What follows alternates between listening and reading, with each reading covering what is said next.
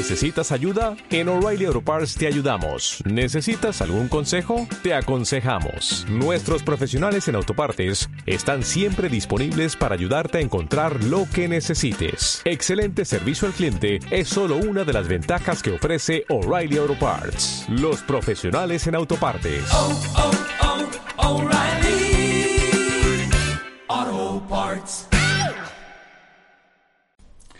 Liderazgo Comercial, episodio 428.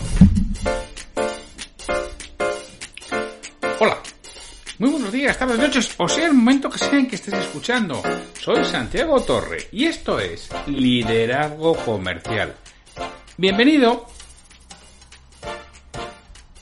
Ya sabes que Liderazgo Comercial es ese podcast que tienes de lunes a viernes para ti, para eh, una persona que está al frente de un equipo comercial o es el propietario de una empresa y que quiere parar, pensar, planificar, priorizar y producir en el sentido de poner en marcha acciones que hasta ahora no, no estaba poniendo en acción.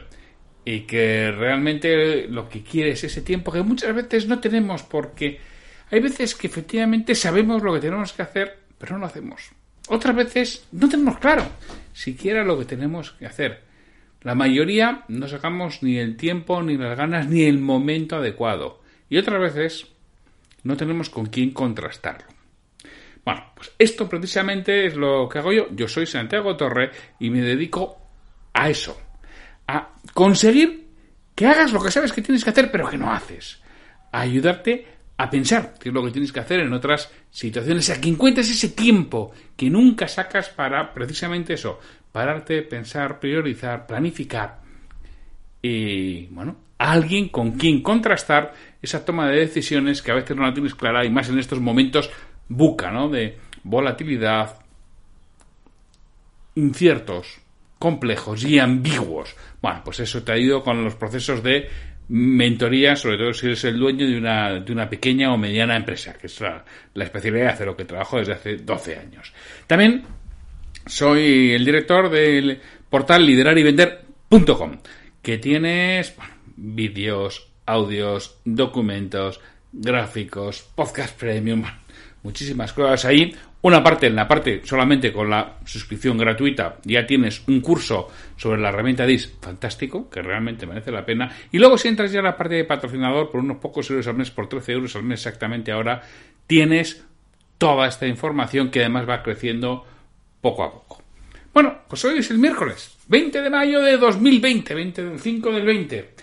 Y los miércoles una de las cosas que hago es responder a preguntas que me habéis hecho los escuchantes del podcast. Jordi, en el episodio 335, que era una frase comentada, ¿no? Y decía, trabajamos lo justo para que no nos despidan. Y comentaba la, la frase, ¿no? Y Jordi, os leo lo que dice él y bueno, y luego veremos la respuesta. Jordi nos dijo, más de una vez había pensado sobre, sobre esto. La pregunta es, ¿qué hacer en el caso de trabajos monótonos o repetitivos? Creo que cuando el proceso es muy mecánico, hay gente que se adapta bien, ya que se limita a una serie de tareas y con ella está cómoda. No le pidan mucho más porque no entran sus responsabilidades y solo hacen lo que están obligados a hacer. Y otros que claramente con el tiempo pasan a dominar la tarea y se desilusionan por sentirse estancados o que podrían hacer más. Al producirse esta doble situación, optamos por dejar las cosas como están, unos contentos y otros no, o por hacer tareas rotativas y que todos aprendan cada uno de los puestos del departamento. Alivios para algunos, salido de la zona de confort para otros que puede producir tensiones. Estaría bien que hablase sobre ello, si no lo has hecho ya. Un saludo, Santiago. Me decía Jordi, eh, esto lo decía el 13 de abril, pero se refería al episodio 335 que era del 10 de enero del 2020, ese episodio. Bueno, pues vamos a hablar sobre esto que nos dice Jordi, ese, ese tipo de tareas diferentes que, vamos realizando y que, bueno, pues que a algunos les agradan y a otros, pues, les hacen sentirse poco útiles y quizá buscar otros lugares donde trabajar y donde poner su ambición profesional, no solo su ambición, sino también sus ganas de aportar, ¿no? Al final, ¿qué sucede? Que cuando las tareas son muy sencillas, las personas con una alta capacidad, las personas que pueden aportar mucho, se acaban yendo porque sienten un poco como la parábola de los talentos, ¿no?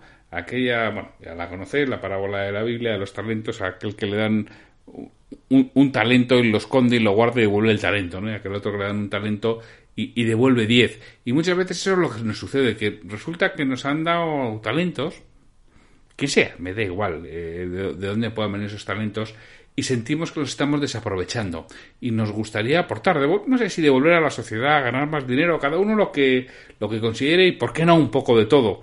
Y entonces cuando consideras que tienes más talento del que te dejan emplear, pues acabas buscando otro sitio donde estar habitualmente. Y esas son las personas que por lo menos tienen un alto concepto de sí mismo que suelen coincidir, no siempre es así, con las personas que, que rinden más. Entonces, Jordi, yo te voy a explicar, mira, esto lo explicaba eh, muy bien. Luis Huete, en el libro La mejora del retorno en la vida, que lo comentaba hace, hace unos días, hace unas semanas, comentaba este libro. Y mira, hay un. Él, no pone un cuadro y yo, yo lo voy a poner. En las notas del programa. ¿Dónde está la nota del programa? Pues mira, en liderarivender.com, dentro del, del, episodio que corresponde al día del 428, voy a poner esto en las notas del programa. Voy a poner el, el cuadro para que también os podáis centrar. Estarán seguramente en iBox, en las notas de iBox, pero no sé si las veis o ni en Tunes o en Apple Podcast. Pero vamos, seguro que en liderevender.com barra 428 tenéis las notas porque las voy a, las. Voy a subir el, el gráfico, voy a subir una, una vista de ese gráfico para que os centréis. Entonces, Luis Huete nos dice, mira, lo que sucede, hay que ver la capacidad de la persona y la dificultad de la tarea. Y en, esas dos cosas, y si hablamos de alta, media o baja, nos sale un gráfico de, o un cuadro de nueve posibilidades. ¿Qué sucede? Hay personas que tienen una capacidad baja. Las personas que tienen una capacidad baja en función de la dificultad de la tarea van a sentirse apáticas, preocupadas o ansiosas. ¿Cuándo sucede cada cosa? La apatía se da cuando la capacidad de la persona es baja y la dificultad de la tarea es baja. Es un, estado anímico en el que las cosas importan poco. Al final manda la burocracia y todo se hace como si nadie se preocupara por ello, ¿no? Con lo cual al final acabas llegando a una tremenda apatía y en el momento que te mandan salir de ahí no sales. Es decir, mucho cuidado con esas tareas que dices tú de dificultad baja, si se la das a las personas con una capacidad baja también, acaban siendo apáticos. Si esa persona de capacidad baja, si la dificultad de la tarea es media, se encuentra preocupada. Es la situación habitual son en organizaciones con bajas capacidades que, oye, las personas se agarrotan un poco porque se preocupan, pero tienes un, cierto, en un cierto grado de tensión. Es decir, esas personas con capacidad de baja siempre tienes que dar una, dificultad, una tarea de dificultad media para evitar la apatía. Y es lo que tienes que ir combinando. Porque si le das a esa persona de capacidad baja, le das una tarea de dificultad alta, lo que haces es, le, se lo transformas en, en ansiedad y la ansiedad es, bueno, primero malísimo para las personas, no va a ser capaz de desarrollar la tarea y esa ansiedad se transmite, se mantiene, la, va teniendo y al final acaba creando ansiedad en toda la organización. Con lo cual, Jordi, a estas tareas que, que tú comentabas, ¿no? Estas tareas muy mecánicas, seguramente que son, son sencillas. Entonces, estas tareas sencillas, ¿a quién se las tengo que dar? Bueno, efectivamente los vas a tener que ir rotando, los vas a tener que ir cambiando. Porque, ¿qué sucede con esas tareas sencillas? Si lo das a una persona con una capacidad media, claro, si la tarea es sencilla, se va a aburrir. Claro, y hay personas que, que el aburrimiento no lo llevan especialmente no lo llevan especialmente mal, pero efectivamente no le pides más.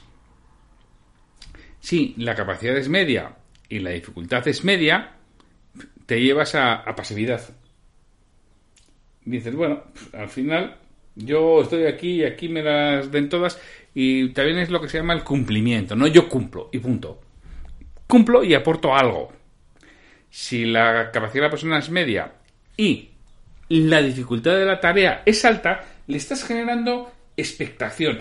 Estás en una cierta tensión buena en lo que eh, Mario Alonso Puig nos, nos, nos explica como EU3. El EU3 es el estrés positivo, aquel que nos hace sentirnos vivos, aquel que realmente nos mueve a realizar cosas, aquel que nos permite estar eso, expectantes, con ganas, viendo que aportamos algo. Y vamos a hablar de las personas con una capacidad alta. Si yo le doy una tarea de dificultad baja, ¿qué hace? Se relaja.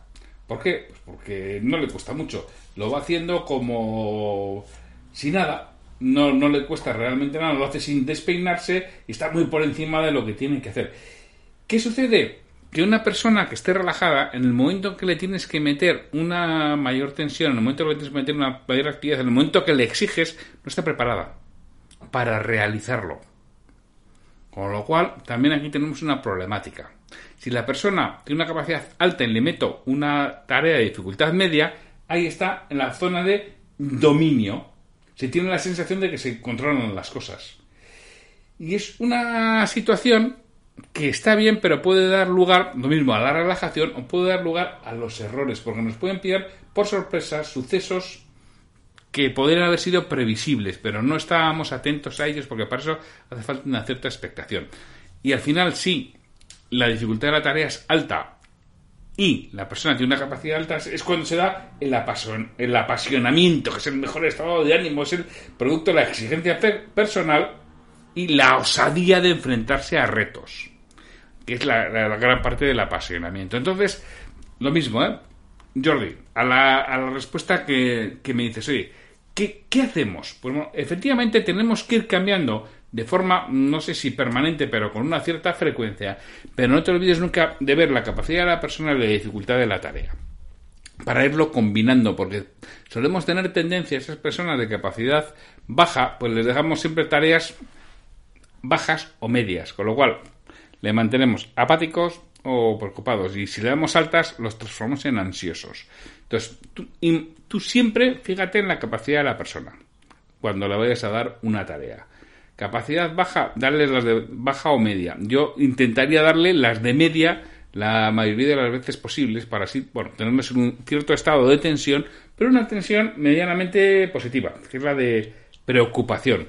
Si la capacidad de la persona es media, hay que intentarle darles tareas de capacidad alta, que es donde van a estar con una cierta expectación. Ahora, nunca, no siempre pueden estar ahí, hay que combinarlas con las de, las de baja dificultad, que se aburran un poco y, van saltando entre expectación y aburrimiento, sin dejarles pasar por la media porque les llevaría a la pasividad.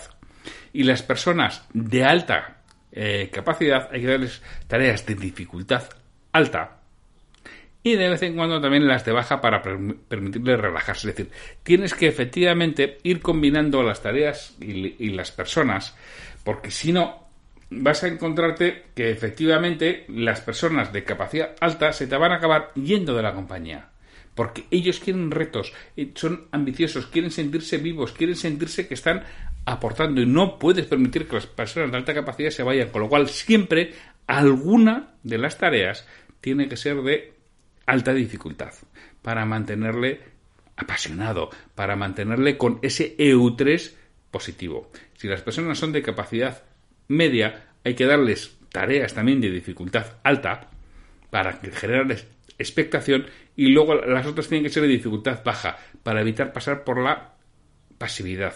Entonces, esas personas de capacidad baja tenemos que intentar llenarles de tareas medias, que no son buenos que las hagan los que tienen capacidad alta o media, porque les llevan al dominio la pasividad. Yo creo que todo esto se ve muchísimo mejor con el gráfico ¿eh? que, tenéis en las notas del programa esas personas de capacidad de esas eh, personas de capacidad baja hay que intentarle llenar de, tareas de dificultad media que es cuando les tenemos con ese EU3 positivo y, les hacemos ir creciendo y que además aporten valor para dejar las tareas de dificultad baja para los de las capacidades altas y medias para poderles eh, rebajar de esas dificultades altas que les llevan al apasionamiento, a la expectación. Bueno, pues todo esto que creo que no sé si te he liado, Jordi, pero yo te recomendaría que mires ese gráfico que es bastante claro. Es decir, y como resumen, capacidad baja, darles tareas de dificultad media, fundamentalmente. A ser posible que hagan prácticamente todos. Los que tengan capacidad media y alta, darles tareas de dificultad altas, pero combínaselas con algunas que les permitan o relajarse o aburrirse un poquito, porque de esta forma también recargan para ir hacia esas tareas. Pero sí, efectivamente, mm, Jordi, no es nada sencillo gestionar todo este tipo de, de, aspectos y permitir que las personas sigan ilusionadas, no se estanquen y no se quemen, porque, repito, si tienen capacidad baja les puede llegar a generar ansiedad y esa ansiedad se transmite en toda la organización o al menos en todo el departamento. Y esta es una de las cosas que quien está al frente de un equipo, quien está liderando, debe estar siempre atento. Para esto necesita tiempo de calidad, para pensar en su gente, para ver cómo está, para ver en cuál de estas nueve posiciones del cuadro se encuentra relajado, aburrido, apático, dominio, pasividad, preocupación, apasionamiento, expectación o ansiedad. Tengo que llevarlo a la derecha del todo, hacia el apasionamiento y hacia la expectación fundamentalmente y a las personas de capacidad baja a la preocupación. Eso es, si yo consiguiera que hicieran eso, sería fantástico. Ahora no puedo tener a alguien permanentemente apasionado, no dura eternamente, ni tampoco expectante, no dura eternamente.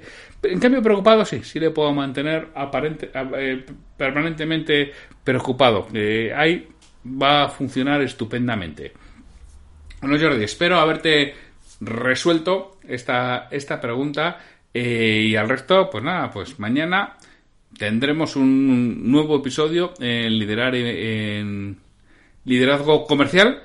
Eh, bueno, pues mañana es el día de irracionalmente predecibles y seguramente pues es sobre lo que hablemos. Mientras tanto, ya sabéis que lo más importante de lo que hagáis sucede antes de ponerse a realizar la tarea. Es decir, si yo quiero analizar las tareas que tiene que hacer mi equipo, saca tiempo de calidad, cógete este gráfico, que repito, es de Louis de Luis Huete la mejora en el retorno en la vida. Bueno, no por el gráfico lo, lo, escribe. Bueno, sí hay un gráfico, pero no, no, se ve nada claro. Creo que con lo que he preparado yo se ve más claro. Y fíjate qué está haciendo cada miembro de tu equipo. Intenta coordinarlo de la mejor forma posible, porque es cuando vas a obtener, primero, mucha más satisfacción en tu gente. Y cuando están más satisfechos, es mejor para ellos y además rinde más, aporta más a la, a la organización. Y segundo, no vas a tener a la gente ni apática, ni ansiosa, ni aburrida, que no es bueno, porque cuando están en todas esas situaciones, todo eso lo transmiten al resto de la organización. Oye, pues solo me queda decirte, pues muchísimas gracias por estar ahí. Muchísimas gracias por apoyar el portal liderarivender.com, que es el que hace que todo esto tenga sentido. Y espero que mañana nos oigamos en un nuevo episodio de Irracionalmente Predecibles. Hasta mañana.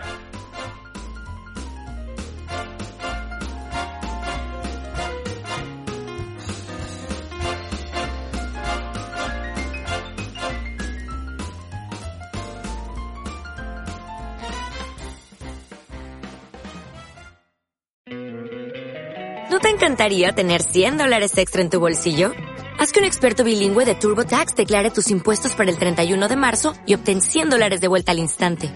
Porque no importa cuáles hayan sido tus logros del año pasado, TurboTax hace que cuenten. Obtén 100 dólares de vuelta y tus impuestos con 100% de precisión. Solo con Intuit TurboTax. Debes declarar para el 31 de marzo. Crédito solo aplicable al costo de la presentación federal con TurboTax Full Service. Oferta sujeta a cambios o cancelación en cualquier momento.